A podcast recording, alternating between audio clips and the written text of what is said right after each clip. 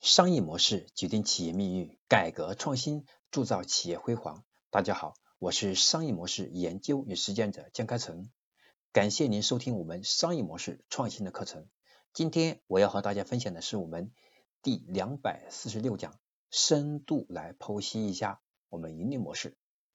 盈利模式在我们商业模式系统当中是最重要的部分，因为我们所有的商业最终还是要靠好的现金流、好的利润。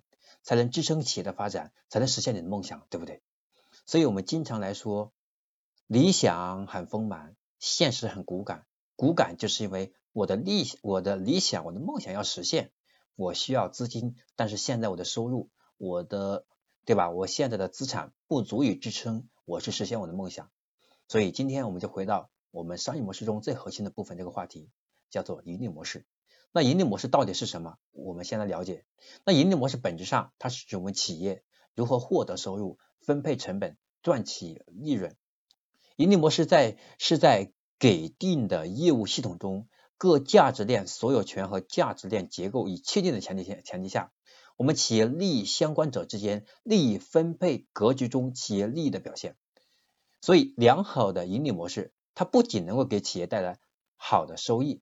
更能为企业来编织一张稳定共赢的价值网，并且各种客户怎么支付、支付多少、所创造的价值，应当在企业和客户、供应链、合作伙伴之间如何分配，它是企业收入结构所要回答的问题。所以，这就是我们盈利模式和我们赚钱模式的区别。赚钱模式是一个单向的，我卖 A 赚多少钱，卖 B 赚多少钱，卖 C 赚多少钱，对吧？我赚多少钱是由我现在的。卖出去的钱减除我的成本，但是作为一个企业，我们要从盈利模式来看，它就不太同了。它需要考虑到是你的收入的来源路径，还有你的成本的结构，还有你的利润的分配。因为你的利润还要支撑企业发展，还有就是它和你的业务之间的逻辑关系。就是我们经常会发现呢，我们挣了一百万，我们要拿三十万去开发新技术，拿要拿二十万要去做一个项目的孵化。所以它不再是你对吧？你赚了多少钱，而是你的钱怎么来、怎么分配的问题。它是一个结构化的思维。我们还是以赖斯这个公司为例，赖斯在前期的时候，它的盈利模式是通过销售咖啡机来获得的，来获得一定的机器利润，然后再通过持续的蒸馏咖啡胶囊的销售来获得利润，也就是所谓的我们叫剃须刀片加刀片的模式。所以从一开始卖剃须刀，在后卖后面卖刀片啊，这是典型的 A 加 B 的模式。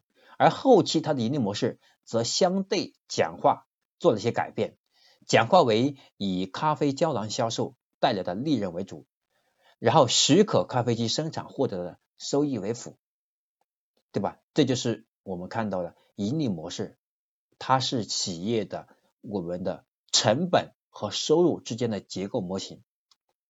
它里面包含你的钱怎么来，然后呢，你的钱怎么花，以及你的各自合作伙伴利益的分配结构，它是一个复杂的体系，对吧？不像我个人是个销售人，我赚的钱，对吧？就是我拿到我手上，我不需要再投资。在企业就不同了，一个企业我们可以使用多种收益和成本分配机制，比如同样的是新闻媒体，电视台和报纸对客户的收获收汇方式就完全不同，电视台的收入主要是向广告客户收取广告费，对吧？赞助费等等，而报纸则除了向广告客户收取费用之外，还可以向读者中收取的报纸的费用。像今天的电商平台也是一样，除了可以收广告费，因为要从我这里打广告，没有广告你就没有流量，对不对？我还要收你的什么扣点，还要收你的什么平台服务费。所以这个盈利模式又发生了改变。所以过去啊，我们传统的是产品的销售。我们仅仅是产品的流向来锁定利润，来锁定的我们的盈利，对不对？也就是我们传统的卖杯子就是靠杯子赚钱，卖牙膏就靠牙膏赚钱。而我们看我们会看到，在天猫、在淘宝上这样的一些平台，对不对？它开始收什么叫服务费，叫平台叫平台费，叫每一笔我还收你的扣点，所以它又发生了改变。所以今天呢，我们的盈利模式。它不局限于我们现在知道的知道的这些，取决于你的产品、你的行业、你的价值链、你的定位、你的商业模式当中，你用什么样的盈利方式是最有利于企业现在的发展和企业长期发展的。也就是你如果只是看重短期赚钱，有可能就会让你的下一步发展受到影响。那我们如何既能获得短期的利益，还能保持长期的发展，就要看你现在的客户现在价值链当中，你是赚哪一部分钱的问题，对吧？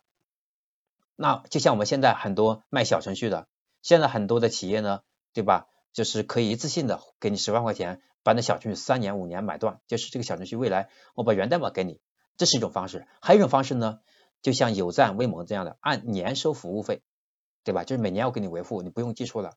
但每年给我付钱，对吧？这两种也是不同的。从企业长期的发展来说呢，肯定收服务费更靠更靠谱，因为这些客户你可以维护。那其实如果把源代码给客户，客户他自己不会维护，这个客户就丢掉了。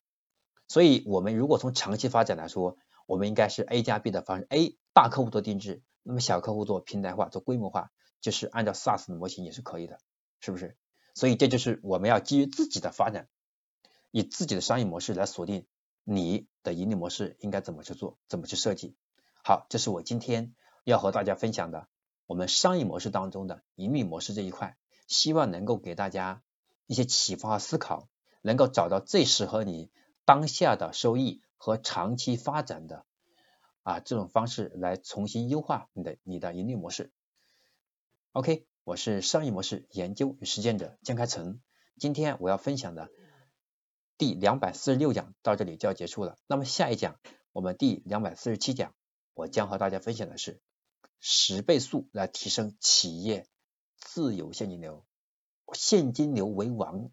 这个时代已经给了我们警醒，你有好的现金流，当黑天鹅事件出现，你才有反脆弱能力啊，对不对？当你公司出现了一些异常的情况，你才有资金去解决这些问题呀。所以，好的现金流。是我们企业的命根子呀。那到底如何十倍速的来提升企业的自由现金流呢？那这是我们下一堂课的内容。我是商业模式研究实践者江开成，我们下一堂课再见。